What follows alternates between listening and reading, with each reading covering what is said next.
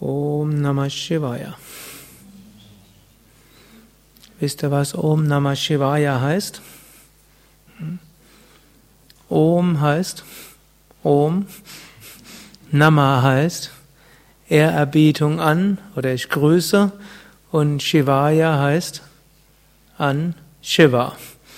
Und was ist jetzt Shiva? Hm? Shiva wörtlich heißt der Liebevolle, der Gütige, der Segensbringende. Und wenn wir im Yoga uns gegenseitig grüßen mit Om Namah Shivaya, dann heißt das, ich grüße das Liebevolle in dir, ich grüße das Segensreiche in dir, ich grüße das Gütige in dir, ich grüße das Göttliche in dir. Und die große Behauptung des Yoga ist ja, dass tief im Inneren nicht irgendwo so ein kleiner Funke des Göttlichen ist und große Mengen des hm, weniger Göttlichen, sondern dass das Tiefste in uns ist dieses Göttlichste. Und das, was wir wirklich sind, ist dieses Göttliche. Das ist natürlich eine große Behauptung und eigentlich die hm, optimistischste Behauptung, die man überhaupt aufstellen kann. Hm kann ja sagen, Mensch ist irgendwo ein Gemisch aus Gutem und Bösem, eine Möglichkeit. War mal früher populär gewesen. Dann, was heute vielleicht populärer ist, der Mensch ist irgendwo ein äh, biologisches Lebewesen, Evolution entstanden und alles, was im Menschen irgendwo drin ist, war irgendwann mal in irgendeinem evolutionsbiologischen Kontext sinnvoll. Ja, könnte auch sagen, auf irgendeine Weise sind wir alle mit dem genetischen Material des Steinzeitmenschen ausgestattet und da ist es schon erstaunlich genug, dass wir hm, als optimal für Steinzeit eingerichteter Mensch eine solche Zivilisation auf die Beine gestellt haben. Es ist schon etwas mitfühlender, wenn man nicht denkt, im Menschen ist irgendwas Schlechtes, sondern alles war irgendwo sinnvoll. Und dort sagt man dann auch, und weil der Mensch auch diese Ko Kooperation entwickelt hat, überhaupt deshalb konnte er dann so sich auf der Erde so verbreiten, weil sich der Planet überlegen kann, ob Mensch wirklich so ein großer Segen für den Planeten ist.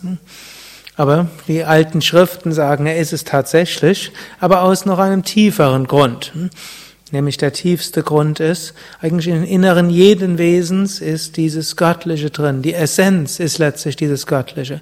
Das Bewusstsein, das ist das, was noch durch keine biologische Theorie und durch keine Hirnforschung beschrieben werden kann oder begründet werden kann. Und dieser göttliche Funken, dieses Bewusstsein, das ist unsere wahre Natur, das ist unsere Essenz. Aus der stammt tatsächlich ne, alles, alles Streben, alle Wunsch, alle Liebe, alles, was da ist, ist letztlich in uns verankert. Und alle Sehnsüchte, die wir haben, hm, gehen darauf hinaus, dass wir dieses erfahren wollen. Wir wollen es in uns selbst erfahren, wir wollen es in anderen erfahren. Und eine gute Weise der Kommunikation ist, bevor wir mit jemandem sprechen, irgendwo uns an dieses Göttliche zu richten. Danach kann man sich immer noch auseinandersetzen, hm, respektvoll auseinandersetzen, aber durchaus auch unterschiedliche Meinungen vertreten.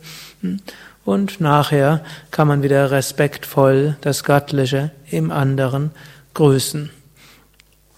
Und das kann man auf Sanskrit machen, dann sagt man Om Namah Shivaya. Man kann es auf Süddeutsch sagen, Grüß Gott.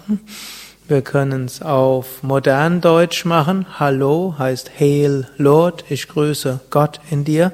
Könnt auch sagen, Om Namah Shivaya übersetzt heißt Hallo.